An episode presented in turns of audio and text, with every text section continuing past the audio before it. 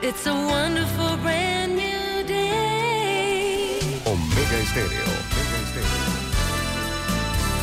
Good morning.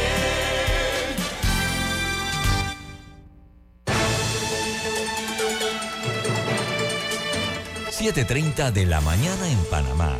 Inicia En Perspectiva. La información y análisis de las noticias locales e internacionales. En Perspectiva. Con Guillermo Antonio Adames, Rubén Darío Murgas y Camila Adames Arias. En Perspectiva. Un análisis para las mentes inteligentes. En Perspectiva por los 107.3 de Omega Estéreo.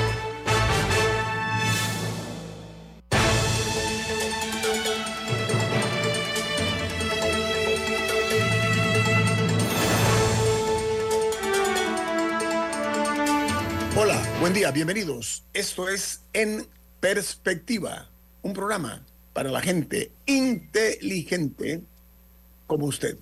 Hoy es 19 de enero del año 2024.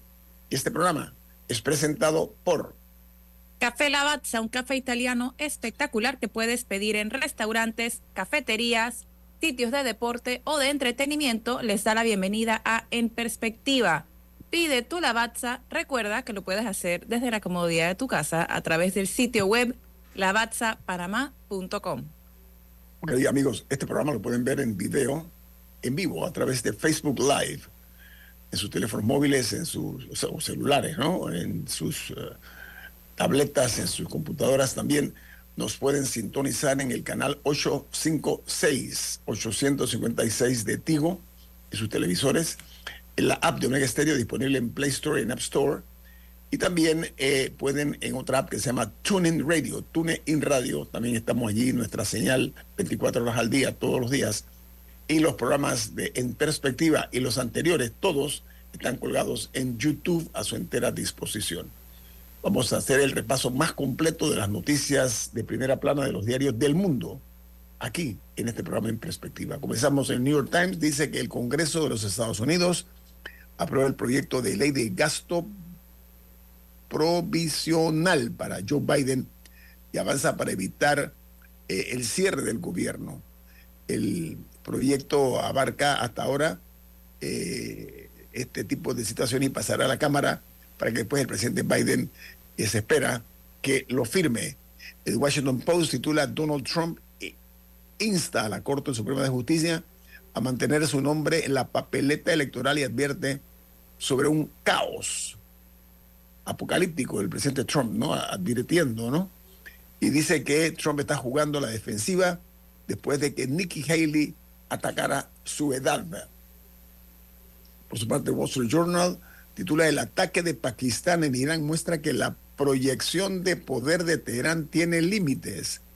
Pakistán llevará a cabo ataques dentro del territorio iraní, dijo el ministro de Asuntos Exteriores de Pakistán, porque eh, están matando a militantes pakistaníes en esa área. Esto se está calentando, el mundo está en peligro sobre todo con personas que no tienen una conciencia del daño que le pueden causar al planeta, ¿no?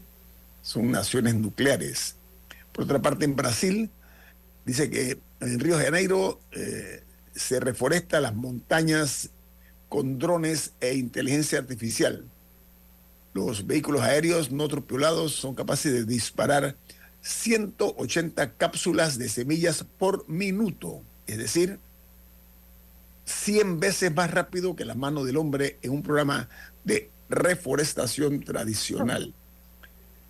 En Suiza, la promesa y los riesgos de la inteligencia artificial encandilan e inquietan en Davos a los países más grandes del mundo, a su representante en este caso.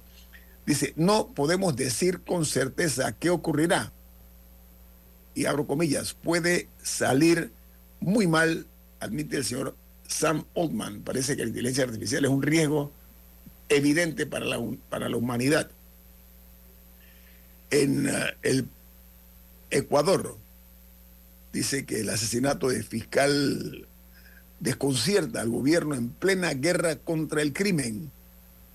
los, eh, las operaciones de la policía quedan empañadas por el crimen de un, uno de los investigadores anticorrupción más relevantes de Ecuador. Y hablando de lo que está ocurriendo en Europa, en Davos, dice que los más de 300 policías que atendieron la emergencia que dejó 21 víctimas en mayo de 2022 en una escuela de Texas, perdón, esto es en los Estados Unidos, una escuela de Texas, están siendo duramente cuestionados. ¿Por qué? Porque en, en los Estados Unidos el Departamento de Justicia ha cargado la mano contra la nefasta respuesta, nefasta respuesta deficiente, respuesta de la policía al tiroteo de la escuela de Ubalde, donde murieron muchísimos niños. Así que el gobierno eh, critica severamente el país, el, perdón, el papel de esos más de 300 policías. Imagínense ustedes que acudieron y no pudieron sofocar ese crimen a mansalva que se dio en esta escuela en eh, Ubalde, Camila. No, es un informe de 600 páginas que hizo el Departamento de Justicia eh, y es muy duro contra, contra el Departamento de Policía y todos quienes atendieron la emergencia.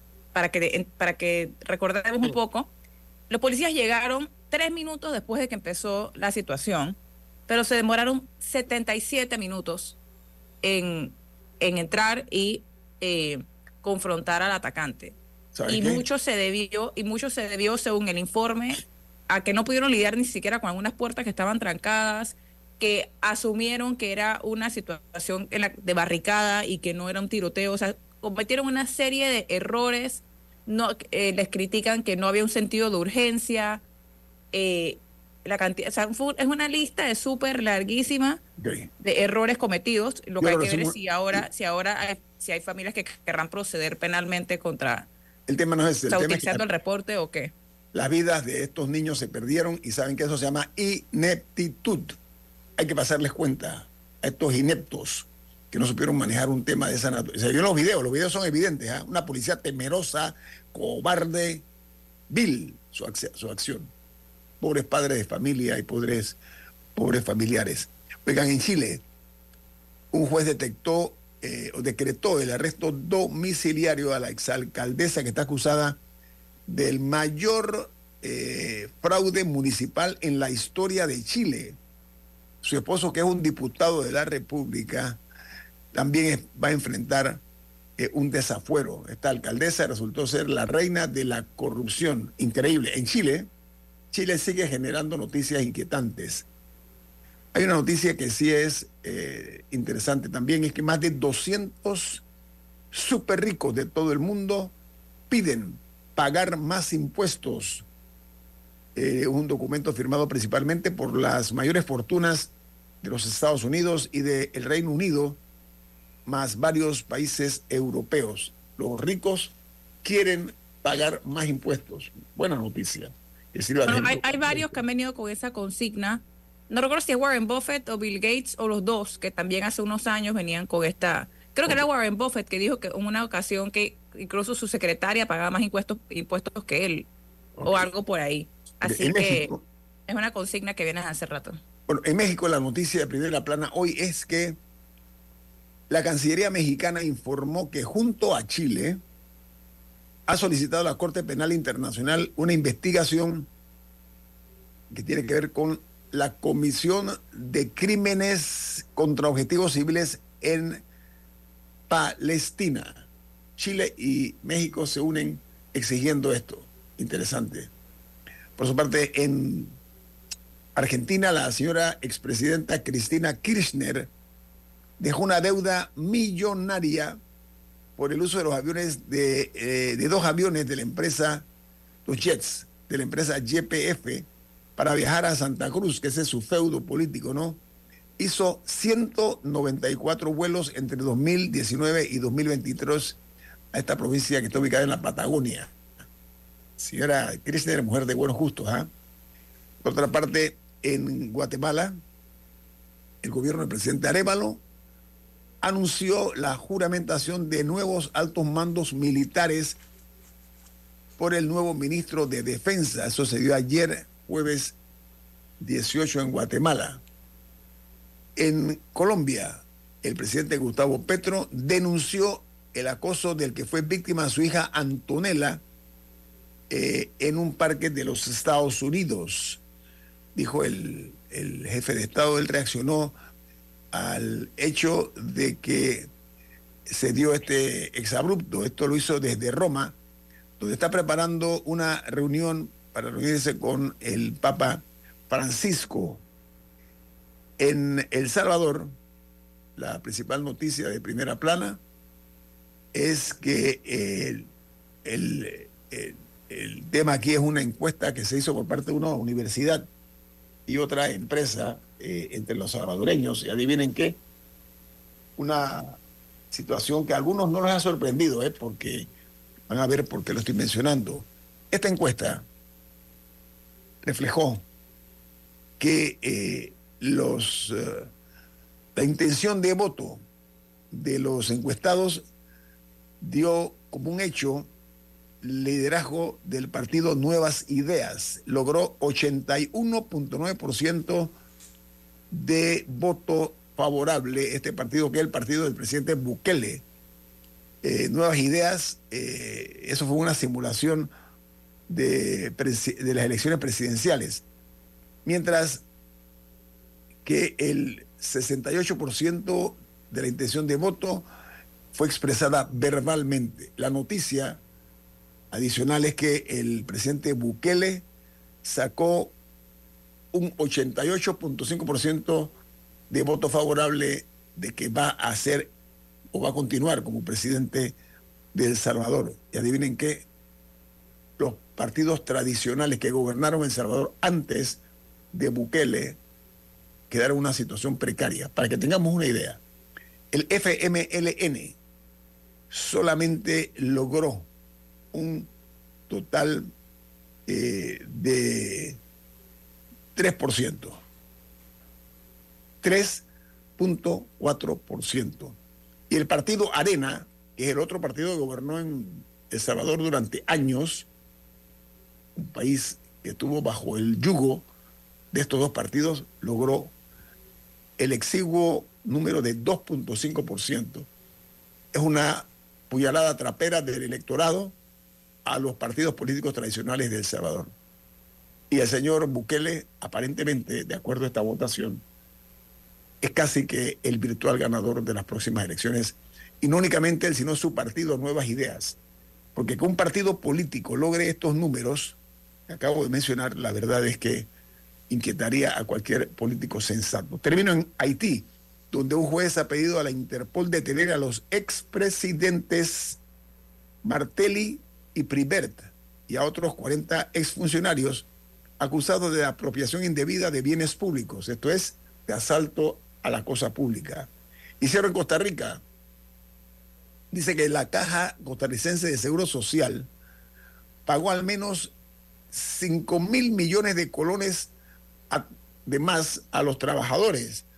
Entre esos, el 75% no ha sido recuperado. 5 mil millones de colones. La auditoría revela desembolsos de 2.100 millones de colones a funcionarios y exfuncionarios del gobierno de Costa Rica. Vamos al corte comercial. Esto es En Perspectiva, un programa para la gente inteligente como usted. En Perspectiva, por los 107.3 de Omega Estéreo.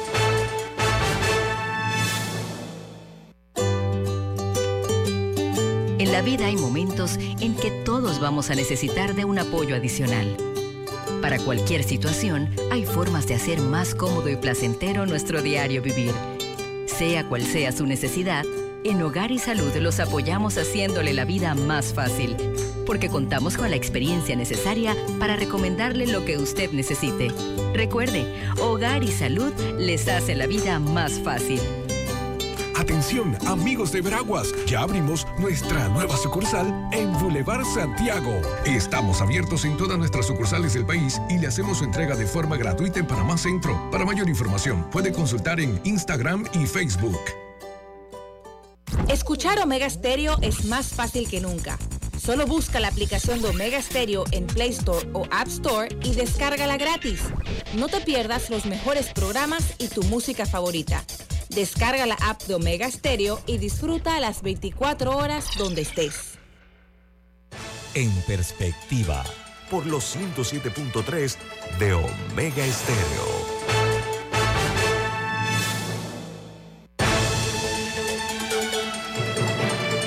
Amigos, a nivel nacional le queremos decir que los capitalinos, los citadinos, estamos siendo víctimas de una humareda.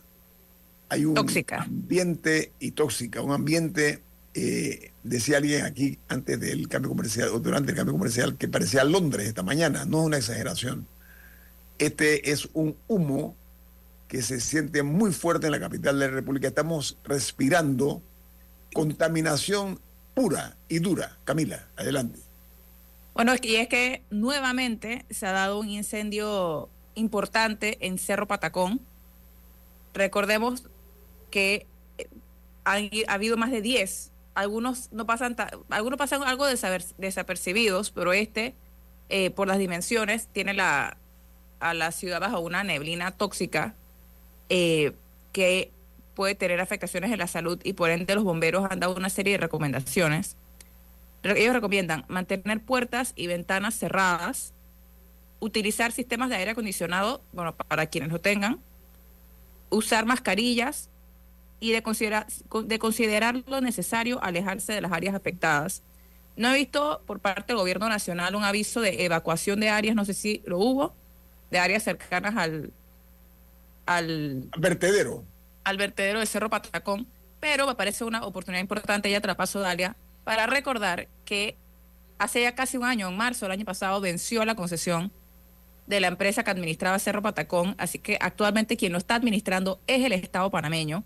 Estamos y en casi peligro. un año después todavía no se ha hecho la licitación, o sea, o no, ha- no ha sido exitosa una licitación de quién se va a encargar de un plan de estabilización y mejoramiento del, de nuestro sistema de recolección de basura. Estamos precarios. Sí, estamos en una situación, Dalia. este es un problema, este es un problema de Estado, lo que quiero decir. Y miren ustedes, hay un nivel de negligencia. Oye, es una emergencia, es una emergencia. No, es un acto de negligencia el tiempo que tiene un eh, eh, depósito de basura, decía un vertedero, que no tiene destino ahora mismo. Dalia. Sí, eh, se dio, sé que hubo algunos anuncios para intentar eh, ayudar a evacuar a personas en el área de Cunanega, eso es el corregimiento de Ancón, que es una de las comunidades que están más cerca del Cerro Patacón. Entiendo que los esfuerzos no fueron tan bien recibidos por la comunidad anoche, fue más como que estamos acostumbrados a esto, ¿sabes? O sea, como que no, no se ha manejado de una forma, creo que no se ha dado una evacuación masiva, pero sé que se está hablando del tema, particularmente en Cunanega. Ok, Hoy nos distingue con su participación el ex administrador de la autoridad del canal de Panamá, el ingeniero Jorge Luis Quijano. ¿Cómo está, ingeniero? ¿Cómo le va? Muy bien, muy bien. Buenos días a todos. Rubén, Ñito, Camila y Dalia. Un placer estar con ustedes. Ingeniero, eh, así como está la ciudad hoy, eh, que se ven medio gris, así se ve el futuro y el presente del canal de Panamá y me da mucha pena decirlo. No únicamente por la situación que se nos presenta de que ha sido anunciado que va a tener pérdidas eh, de hasta 700 millones de dólares que no van a entrar al, al- al Tesoro Nacional, sino que ahora también el problema se radica en que se está perdiendo el 50% de la prestación de servicios en el mercado de lo que es el, mar- el mercado marítimo, una crisis que también tiene que ver con el canal de Panamá, y todo se habla que es producto de la sequía por el fenómeno del niño. Ingeniero Quijano, el fenómeno del niño no es nada nuevo que surgió ayer. Sí, es eh, data. ¿Cómo, ¿Qué se ha hecho y qué no se ha hecho para paliar siquiera estas dos crisis? La del canal, que vamos a perder dinero, ¿ok? Una suma importante, y por la otra, lo que está ocurriendo con la industria marítima, que hablan del 50% del mercado que eh, se está perdiendo. bueno, lo, más importante aquí es eh, la falta de, de visión de resolver el problema de raíz que se había identificado hace rato. Es, es lo mismo que está pasando ahora mismo con el humo ese que estamos todos eh, intoxicándonos con, con ello. Ya esto se había hablado, o sea, ya se había requete estudiado y simplemente no hemos hecho nada por los últimos cuatro años. No que se hubiera resuelto en este para este niño, pero yo esperaría que se tomen acciones ya para el próximo niño que va a venir. O sea, eso, eso, eso es cíclico. A veces se, se aumenta la frecuencia de ese ciclo. En vez de 15 años o 16 años, viene en, en la mitad. Y esto es lo que ha pasado con este en particular. Y debió haber sido un niño de menos impacto. Sin embargo, el cambio climático está acentuando los niños cuando, cuando llega su momento. Así que eh, no nos sorprendemos que, que, sí, y a, través del tiempo el canal ha vivido con los, los niños. Eh, uno de los más fuertes fue en el 97, en el que yo estaba ya en el canal, también el del 82, que también yo estaba en el canal en ese momento, pero en, ese, en, eso, en esos tiempos teníamos eh, más agua y, no pudimos, o sea, más agua disponible y no tuvimos, aunque sí bajamos el calado, teníamos suficiente agua para no tener que bajar el número de tránsitos a través del canal de Panamá, que es lo que está impactando el número que estás hablando de eh, que sí, eh, en efecto hoy día eh, el plan diario es pasar 24 tránsitos. hasta abril, ¿no? Hasta abril es eso, hasta abril. Potenciales de 38 tránsitos, ¿no? Entonces, esa situación está teniendo un impacto ya el, el, el, mismo presupuesto que se presentó a la Asamblea y fue aprobado, ya refleja 200 millones de dólares menos que pudiéramos haber tenido debido a, a, a, lo que se esperaba iba a ser allá por, por septiembre cuando se presentó este presupuesto, pero que ahora pues la perspectiva pareciera ser que va a ser mucho menos. Y en efecto sí, hace un tiempo atrás ya se había identificado el 19 de diciembre el, administrador actual eh, habló con los, en, en un, un, webinar, habló con los clientes y dijo estas mismas cifras, entre 500 y 700 millones de dólares menos o sea, adicionales a los ya 200 que hemos perdido. O sea que al final podríamos estar viendo, ponle mil millones de dólares menos. Entonces, aquí lo que queda es tomar ya acción. O sea, no, no podemos seguir postergando, pateando la bola. Eh, y la bola la tiene el gobierno. Eh, lastimosamente el canal está como amarrado debido a que hay dos leyes eh, que, que lo, han puesto así. Una, la, la ley 20 del 2006 que le quitó la cuenca occidental y la otra, la ley 28 del 2006 también, que es la, la, la que le prohíbe hacer algún embalse y ambas cosas, pues definitivamente al, al canal no tener ninguna de estas dos leyes ya resueltas, este, le toca al, al gobierno tomar las acciones debidas. Ahora, ingeniero, ingeniero uh, Quijano, sí. a ver, ayer se presentó una demanda de inconstitucionalidad contra esta ley que modificó los límites de la cuenta del canal, cuenca del canal de Panamá. Esa es la ley 20, a la cual usted hace referencia, que es del año 2006, de junio de 2006 para ser más preciso. La constitución es muy clara, establece que la Junta Directiva de la Autoridad del Canal de Panamá tiene entre sus facultades proponer los límites de la cuenca hidrográfica del canal de Panamá. Sin embargo, la ACP no fue consultada por la Asamblea Nacional en su momento para que se aprobara vemos los resultados que están dándose ahora. ¿Cuál es su opinión acerca de eso? Que la, que, que la ACP no se le permita funcionar como establece la Constitución de la República, ingeniero Quijano. Bueno, eh, pr primero que nada, eh, hay que ver cuál va a ser el resultado final de esa denuncia que se ha puesto, uh -huh. o esa demanda de inconstitucionalidad. Demanda, ah, una demanda. Ah. demanda de inconstitucionalidad. Eh, sí, hay, existe dentro de, de, lo que es el reglamento eh, de Ambiente, creo que es de, la, de la Junta Directiva, eh, que está, se rige, perdón, que se rige de la ley 11 de junio de 1997 que le da la potestad en el artículo 18 eh, proponer los límites de la cuenca hidrográfica del canal y las revisiones que responda a hacer dichos límites para la aprobación del Consejo de Gabinete y el órgano legislativo. O sea que la Junta Directiva tiene tiene esa responsabilidad además de la potestad.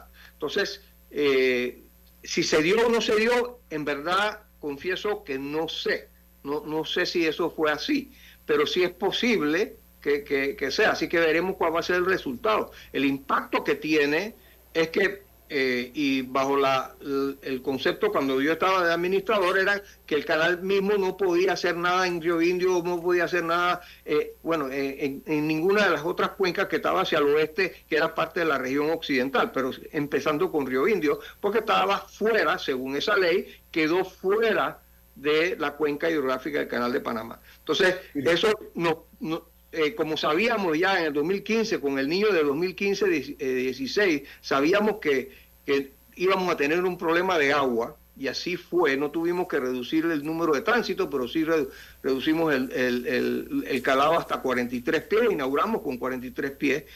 O sea, a sabienda de eso, le pedimos al gobierno de, turno en ese momento, a través de Mireya Endara, que era la ministra de Ambiente, que por favor se, ellos estudiaran eh, Río Indio ya a profundidad con un diseño conceptual, porque lo que tocaba era el desarrollo de esa, esa cuenca con un, con un pequeño lago.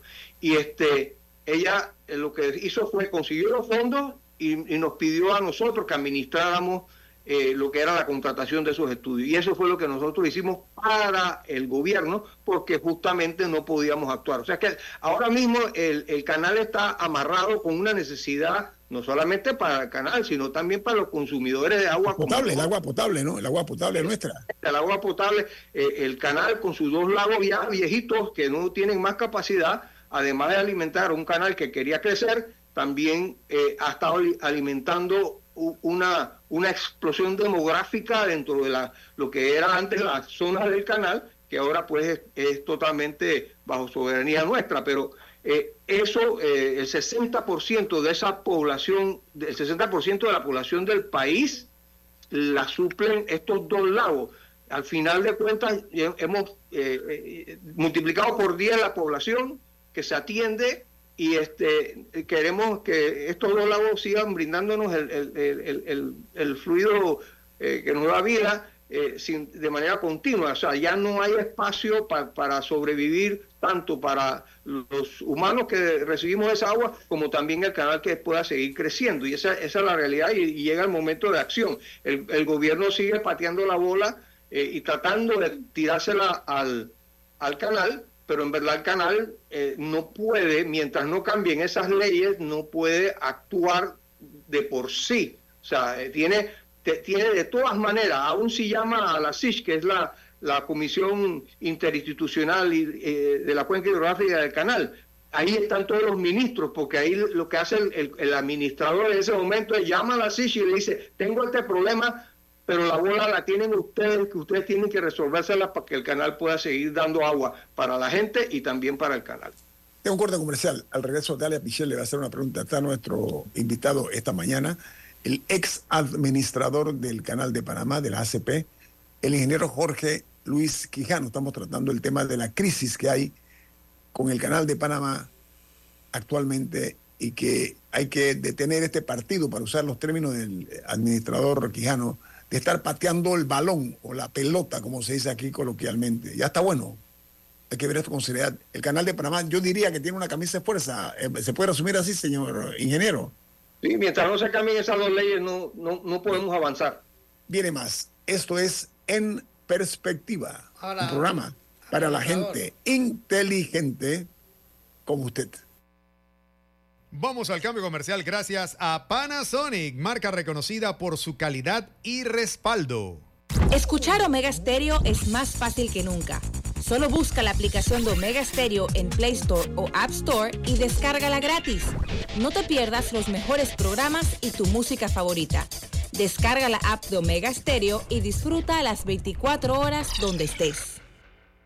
Están aquí, siempre presentes en todos y cada uno de los procesos electorales. Desde hace 33 años, el cuerpo de delegados electorales asume la tarea patriótica de velar porque celebremos la fiesta electoral de panameñas y panameños con respeto, con tolerancia y en paz. Esa es su responsabilidad y compromiso, ser los amables componedores y facilitadores que salvaguardan nuestra democracia. Delegados electorales, los guardianes de la democracia. Estamos de regreso gracias a Panasonic. Ve por lo seguro y compra calidad.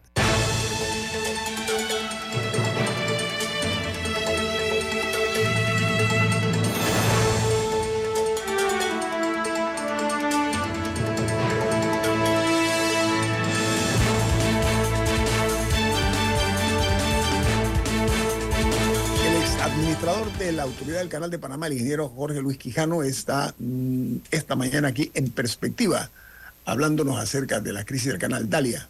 No, pero antes de eso, es Ah, usted tiene una misión, recordarle- perdón Camilo, usted tiene algo importante, diga. Ponte fit este verano gracias al microondas Panasonic DS59 con acabado air fry, cocción al vapor y grill. Entra a panasonicstore.com.pa y llévate gratis una depiladora. ¿De qué marca? Panasonic.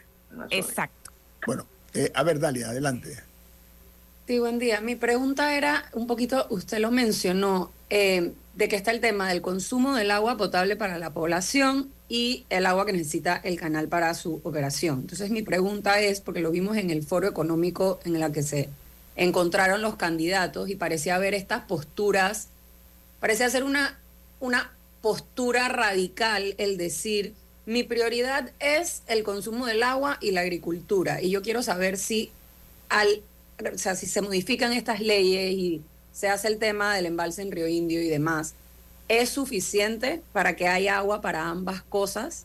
O sea, a su, a su conocimiento, o sea, o si siempre vamos a estar como en esta encrucijada de qué vamos a priorizar, si el agua potable para la población o el agua de funcionamiento para el canal. Bueno, va- vamos a separar un tercero que mencionaste, que es la parte de la agricultura, ya que en esta franja canalera, vamos a llamarlo así, no hay tanta agricultura, la agricultura está más hacia el oeste, y allá hay otros temas que también van a requerir de eh, embalses, en- especialmente en el área de arco seco, y ahí se hicieron estudios y lo hizo el Canal de Panamá para mi ambiente en su momento, y que iban a servir justamente a, esa, esa área que, que tiene poca agua de salida. Pero si volvi- volviendo a nuestra franja acá, que en verdad la disputa que tenemos ahora mismo es, bueno, ¿a quién alimentamos primero? Y, siempre el canal, y va a seguir haciéndolo así, va a escoger primero los seres humanos que vivimos de, de esa agua, de estos dos embalses ya agotados, y eh, luego hacer los ajustes para poder dar esa agua, que es lo que ha hecho en este momento, para poder dar el agua a los humanos, eh, eh, hacer el ajuste de bajar la capacidad del canal, que baja sus ingresos y que no solamente afecta al canal, ¿ah? ya lo estamos viendo, lo mencionó Oñito al principio, está afectando todo el sector logístico de nuestro país. O sea, puerto, eh, el movimiento de carga por tierra, por el ferrocarril y demás. Combustibles, combustibles. Combust- ah, no, combustible, o sea, si nada más no vamos allá y, y- y me estoy desviando un poquito de la pregunta, pero ya que mencionas combustible, cuando teníamos hace tres meses atrás cientos, casi 170 buques esperando para pasar, claro, ellos estaban consumiendo eh, combustible, lo que estaban ahí esperando flotando, porque tienen sus, sus- sus plantas eléctricas andando. Entonces, ese consumo eh, aumentó el que se vendiera más búnker en, e- en ese, en- en ese tiempo. Entonces, ahora mismo, en aquel entonces 170, hoy, ahora mismo, ¿cuánto tenemos? El día de hoy, lo acabo de verificar, hay 47 buques pasando. ¿Qué quiere decir?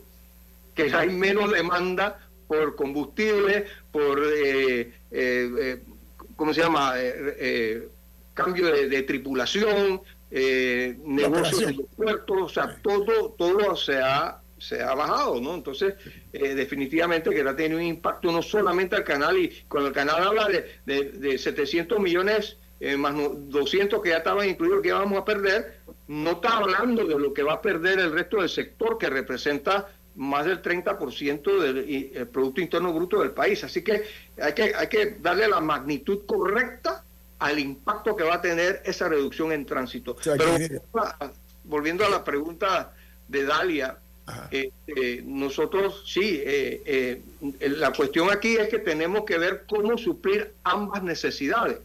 El, el negocio del canal es un negocio muy bueno.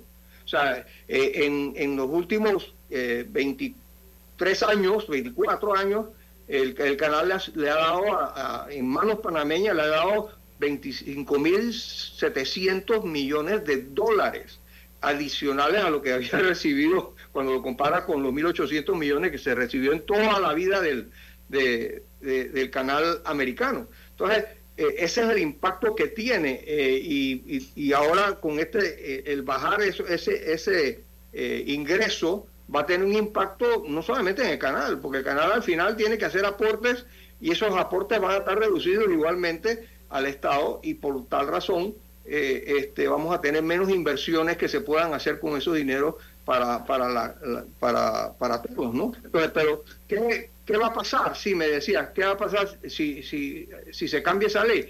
La ley lo que hace es que abre la, la posibilidad de entonces involucrarse en buscar fuera de la cuenca hidrográfica del Canal de Panamá la solución la solución más apta, más rápida para ejecutar, y no, hablo de rapidez de que, de que, se puede hacer en un mes o en un año, va a tomar cuatro años, pero si no tomamos eh, eh, eh, la decisión ahora, dentro de cuatro años vamos a tener otros niños dando vuelta por aquí y vamos a tener una situación aún peor, porque la población sigue creciendo, aunque el canal no, no, llegue a crecer más. Así que... Pero ingeniero, se lo voy a pasar a Rubén. Cada día, cada día que se demora, cada día que se demora, es, o sea, se extiende la crisis, porque si, se hubiera tomado la decisión hace cuatro años, y sea, no estaríamos pasando los páramos que estaríamos hoy en día. Voy en esa dirección, voy en esa dirección, doctor Quijano, ingeniero Quijano, disculpe, eh, se la voy a pasar, Rubén, pero en, esa, ese hilo conductor que estamos tejiendo, el actual administrador, Ricardo Ortega Vázquez, anunció que la Junta Directiva de la ACP ha presentado una propuesta al Ejecutivo para eliminar esa restricción ladina innecesaria que tenemos para construir nuevos embalses y los límites de la cuenca. O sea, quitarse esa camisa de fuerza que yo decía, usted la posibilidad, eh, eh, ¿cómo la ve de que se tome en cuenta? Porque dice el administrador Vázquez, dijo, cito, estamos listos para arrancar. Esa es la, la, la parte de la cita. ¿Cuál es su opinión ahí rapidito acerca de esta iniciativa? Tarde, tardía, pero bueno, pero vamos a esperar que funcione. Bueno, yo creo que estábamos listos para arrancar en el 2019, o vamos a decir 2020. Eh, así es que sí, debemos estar hasta más listos para arrancar en este momento, ¿no? Eh, eh, ahora, ¿qué estaría haciendo yo en este momento? aunque no debiera poder hacerlo, pero por lo menos que, que tenga una comunicación con el gobierno para que el gobierno le diga, administrador, por favor, vamos a hacer un acuerdo aquí, por favor siga adelante para, para el gobierno y haga eh, el diseño, eh, ya el diseño de referencia para poder tirar cuando se decidan hacer los cambios legales, tengamos ya los planos y todo listo para sacar una licitación para hacer ese proyecto. Eh, que también sigan eh, haciendo o continúen con el contacto con la población, dándole las explicaciones de este proyecto, qué significa para, para todo el país, qué significa para ellos, que aquellos que van a ser impactados, cómo se les va a remunerar, cómo, cómo, cómo se va a reubicar, dónde se van a reubicar, si te voy a dar eh, carretera de producción, si te voy a dar una planta pequeña de potabilizadora para, para las el área eh, que no es muy poblada, este, eh, si te voy a la escuela, o sea, todas estas cosas se pueden ir adelantando desde ya. Entiendo que algo de estos contactos con la comunidad han empezado recientemente. Eh, ¿Qué tan formal son la relación con el gobierno? No estoy seguro, pero yo sí creo que es importante de que se siga adelante. Así como dice, estoy listo ya, eh, eh, espero es que ya tengan por lo menos esos acuerdos, que el gobierno haya dicho, mira, sigue adelante con esto, aquí estamos, firmamos, te doy la autoridad para que puedas hacer estas cosas dentro de una cuenca que no le pertenece al Canal de Panamá en este momento, porque el, el, el gobierno no se ha dado cuenta que la bola está de su lado y que no la simplemente la tiene ahí aguantada el goalkeeper, la tiene aguantada eh, para ver si, si, la gente se mueve. pues Entonces, es, Rubén, Rubén. Eh, administrador Quijano, eh, ¿qué, posibilidades hay de que Panamá eh, no, no, dependa de, de, de, Bayano y, podamos tener agua subterránea aquí en la ciudad de, Panamá? Usted que es un experto en agua, ¿qué, ¿qué, nos puede decir sobre el futuro del agua que vamos a tomar los panameños? Bueno, primero que nada, eh, no soy experto en agua, lo que soy algo, tengo conocimiento debido a, mi, tiempo en el canal del manejo del agua. Eh, lo único que puedo decir sobre agua subterránea es que los últimos estudios que se hicieron, creo que datan 30 a 40 años sobre eh, dónde están los acuíferos aquí y qué tan grandes son. El asunto es que normalmente para los volúmenes que usa el canal para tránsito, eso no resuelve. Eso podría resolver para, eh, para definitivamente el consumo humano. Este, hacer pozos muy profundos para ver si se encuentra se encuentra un acuífero, pero lo que sí es necesario y lo debió haber hecho el gobierno, porque esto no es responsabilidad del Canal de Panamá, es eh, buscar e identificar nuevamente, hay mejor tecnología de lo que había hace 30 años, y eh, mapear nuevamente los acuíferos que deben, eh, debemos de tener por aquí, porque aquí yo ha, llovido por, por, por este, siglos mucha agua y definitivamente ha alimentado estos, estos grandes acuíferos que debemos tener debajo de nuestro suelo. Pero, y, lo que entiendo es que por, por allá, por el área de, de y un poquito más hacia, hacia el área del arco seco, sí hay algunos acuíferos importantes eh, que, que, pudieran resolver con pozos para esa área. Tanto como para el canal, no lo, no lo creo, porque no, no, no, así han sido identificados aún en ese, en ese estudio.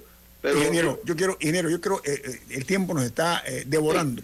A ver, un tema que por alguna razón no se le ha dado la seriedad suficiente, a mi juicio, y estoy seguro que la audiencia está de acuerdo. Río Indio es la alternativa más rentable. ¿Por qué se le ha dado tantas largas sabiendo que la necesitamos, ingeniero? Hablando francamente, hablemos crudamente. En, verdad, eh, yo creo que Jorge de la Guardia en, un knockout lo, dijo claramente y en una otra entrevista, Jorge de la Guardia sí es un experto en el tema de, agua eh, y estuvo a, cargo de muchos de esos estudios. Pero eh, la realidad es que le han tenido eh, algún tipo de, de, miedo de lidiar con, con aquellas personas que estén, están en esas áreas eh, y que se oponen a eso. Eh, hay, hay, grupos organizados eh, y, esos grupos organizados digo, perdieron vigencia durante los últimos 10, 15 años, pero, pero cada vez que se oye de nuevo que vamos a hacer algo, vuelven a, resucitar. Pero yo creo pregunto, enero, enero, en un minuto me responde si es tan amable. ¿No hay otros intereses creados también en esta situación? Mira, grandes intereses. Que yo, que yo conozca, no. Yo creo que yo creo que aquí eh, el problema es simplemente el temor de tener que lidiar con una situación que puede llegar a algo de confrontación con algunos grupos, pero la solución es la solución es ir con algo positivo para sacar a esa gente de la pobreza, porque el, el proyecto de Río Indio que habíamos plasmado nosotros el 50% de esos 900 millones de dólares que habíamos estimado iba a costar todo, todo Río Indio, este, era justamente para beneficios que iba a recibir la comunidad de esa área. Y es por ahí es donde tenemos nosotros que abordar el tema. Yo asumo que no hay ningún otro, espero que así sea, que no haya ningún otro interés eh, político o, privado que nos está mandando por ese, por ese rumbo pienso mal y me va bien, ingeniero Guillermo, para que sepa. Oiga, eh, hablamos en su época de 900 millones, ¿no? Mañana va a ser más caro, así de fácil. El tiempo conspira en este sentido. Entre más larga le demos, más nos va a costar a nosotros el precio oneroso de la, del desinterés, del profesionalismo en el fútbol que tenemos aquí en algunos funcionarios. Están Pelé, está Ronaldo, está Cristiano Ronaldo, todos han estado pateando el balón para mal. Vamos al corte comercial. Esto es En Perspectiva, un programa para la gente inteligente como usted. En Perspectiva, por los 107.3 de Omega Estéreo.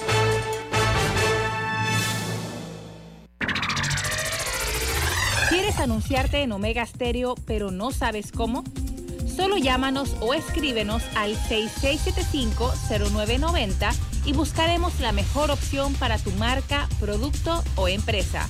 Ya lo sabes, 6675-0990. No esperes más.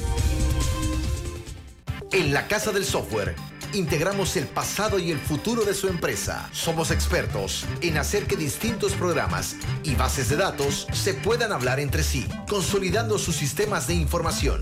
En la Casa del Software integramos el pasado y el futuro hoy. Para más información puede contactarnos al 201-4000 o en nuestro web www.casadelsoftware.com. En perspectiva. Por los 107.3 de Omega Estéreo.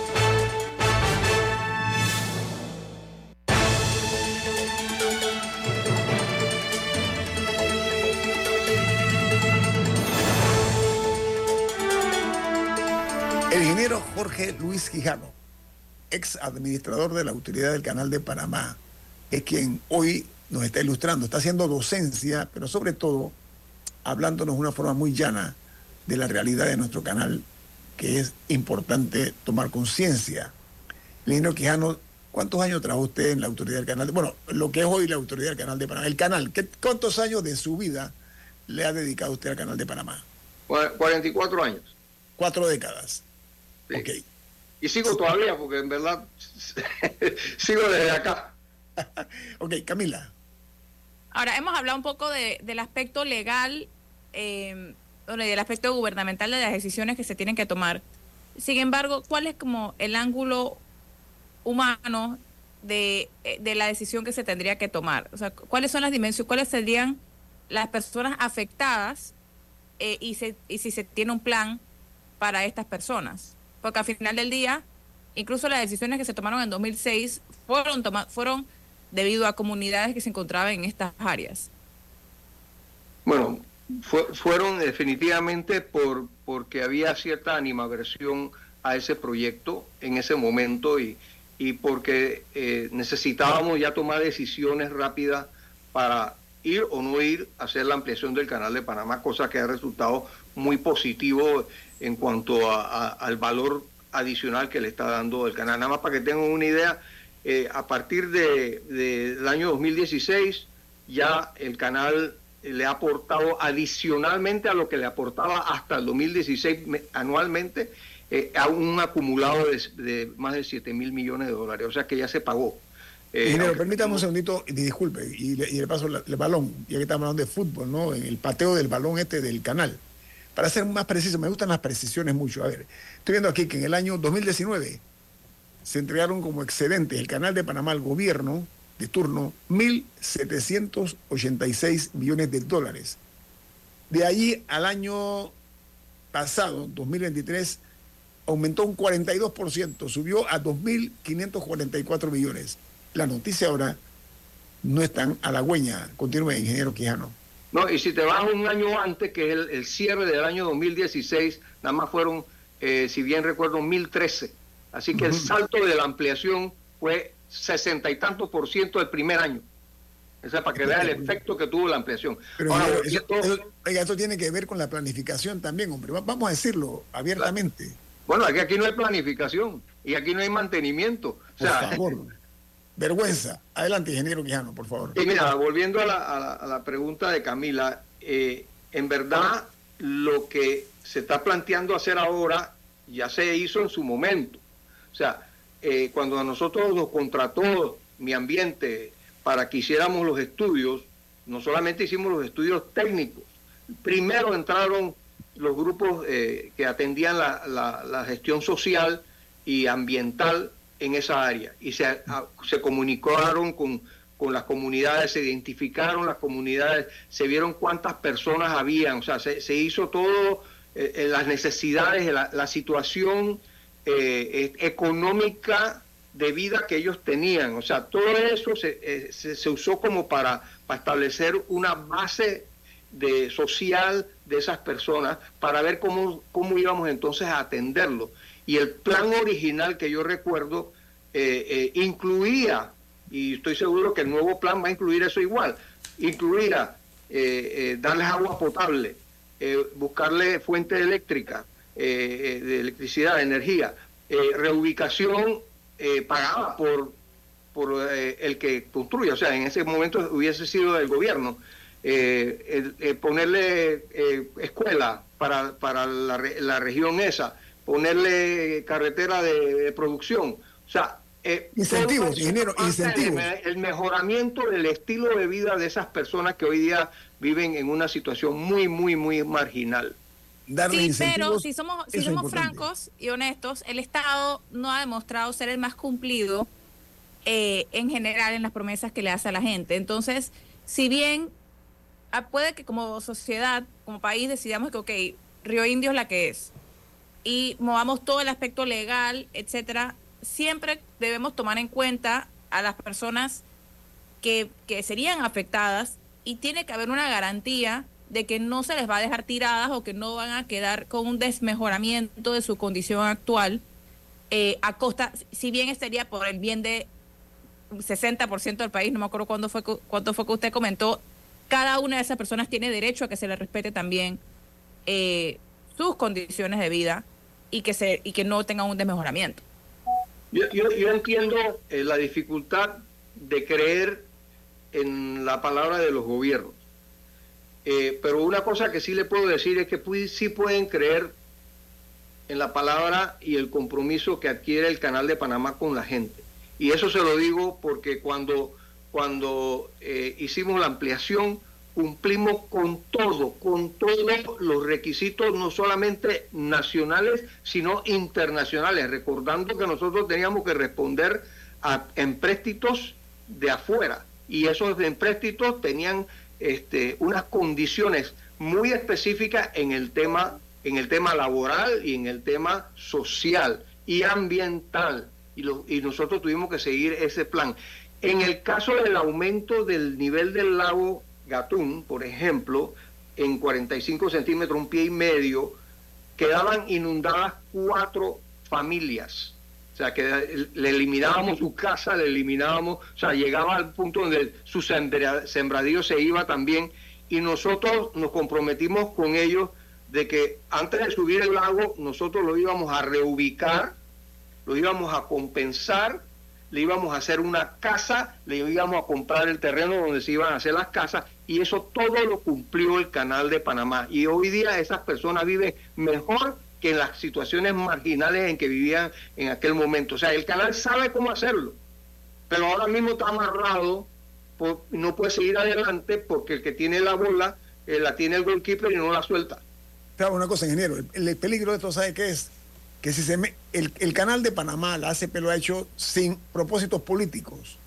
El riesgo se corre cuando los gobiernos que están manejados por políticos piensen políticamente en una solución que al final del día lo que haga es que agrave la situación. Daria, tenemos tres minutos, rapidito.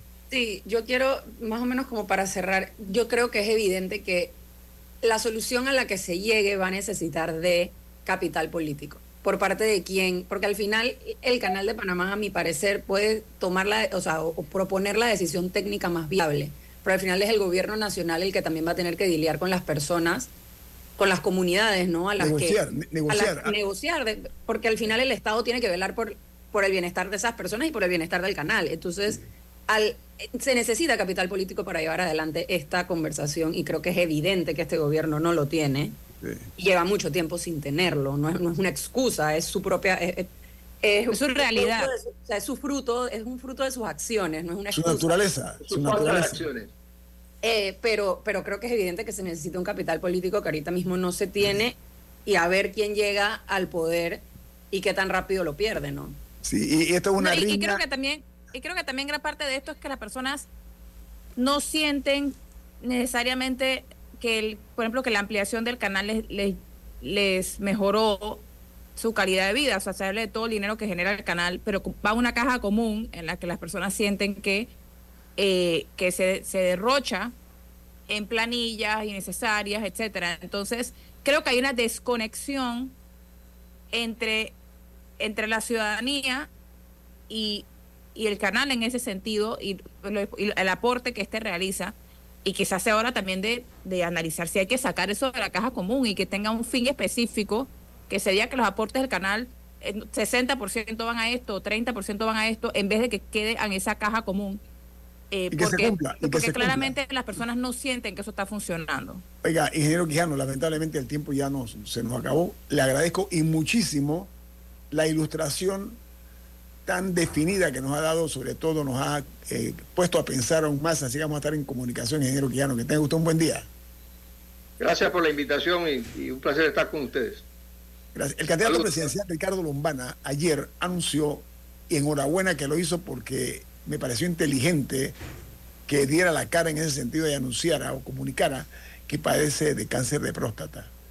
Lo, dentro de lo malo, lo bueno es que está en una etapa temprana, como sería una fase temprana, significa que estoy especulando que está eh, eh, encapsulado. Y el cáncer de próstata felizmente tiene cura. Ok, así que es una buena señal, pero la otra señal que me pareció también oportuna del candidato Lombana, amigo de esta empresa y de este programa, trabajó en este programa durante tres años, es que ya anunció que va a continuar en la carrera presidencial. No se va, como dicen aquí en Panamá, coloquialmente, a chicopalar, creo que se llama. Discúlpenme si ofendo en alguna forma, ¿no?